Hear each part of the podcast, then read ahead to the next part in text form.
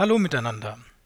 Seit der Contao-Konferenz 2013 in Halle haben wir nun die Version 3.1 von Contao vor uns und ich möchte mit euch die Erweiterung Subcolumns durchsprechen.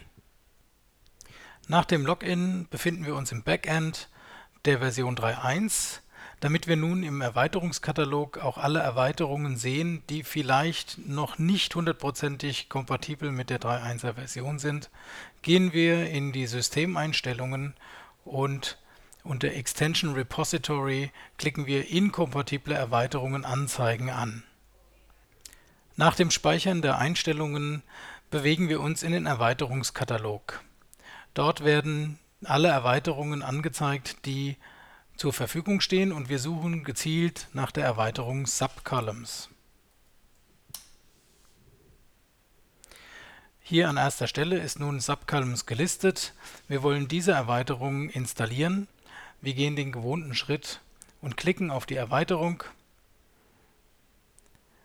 und installieren entsprechend alle Dateien, die zu dieser Erweiterung notwendig sind.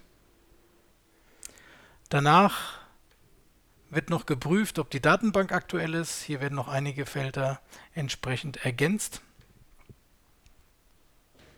Und schon ist die Erweiterung installiert. Installiert werden der Multicolumn Wizard und die Erweiterung Subcolumns.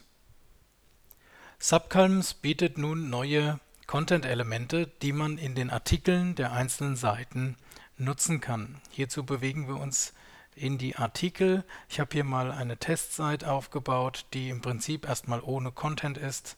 Und im Artikel Home wollen wir nun ein Spaltenset Subcolumns einsetzen. In den Artikel wollen wir neue Inhaltselemente einfügen und klicken auf das weiße Plus im grünen Kreis. Wir bekommen als Standard das Textelement angeboten, wählen aber hier entsprechend das Spaltenset, und zwar den Spaltenset Start. Hier können wir dem Spaltenset einen Namen geben und wir können den Typ des Spaltensets festlegen, nämlich die Aufteilung des Spaltensets. Hier sind viele vorgefertigte Verhältnisse angegeben und wir wählen zur Einfachheit ein 50-50 Spaltenset. Ebenso kann man hier noch Farben angeben und den Abstand zwischen dem Spaltenset definieren. Der Spaltenabstand wird dann nur genutzt, wenn hier auch diese Checkbox entsprechend gesetzt ist. Im Bereich Spaltenhöhe kann man gleiche Spaltenhöhe angeben. Das bedeutet, wenn man zwei Spalten nebeneinander hat und die Inhalte unterschiedlich lang sind, dann werden die beiden Spalten aus diesem Spaltenset auf die gleiche Höhe gezogen. Den Zugriffsschutz und die Experteneinstellungen kennt man schon von anderen Inhaltselementen und können dementsprechend wie gewohnt benutzt werden. Wir speichern und schließen dieses Startelement. Obwohl wir nur ein Startelement erzeugt haben, sind nun drei Elemente entstanden. Das Startelement, das Trennelement, was zwischen den beiden Spalten-Contents sich befinden wird, und das Endelement.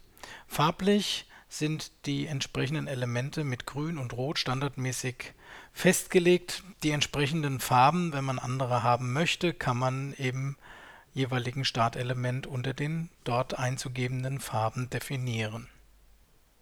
Ich habe schon mal hier zwei Textelemente zwischen das Start- und das Trennelement und das Trennelement und das Endelement gesetzt.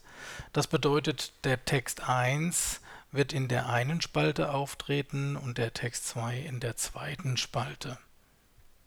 Im Frontend sieht das dann folgendermaßen aus. Wir haben nun zwei Spalten mit einer 50-50 Aufteilung und dementsprechend haben wir den einen Textblock auf der einen Seite, den anderen Textblock auf der anderen Seite.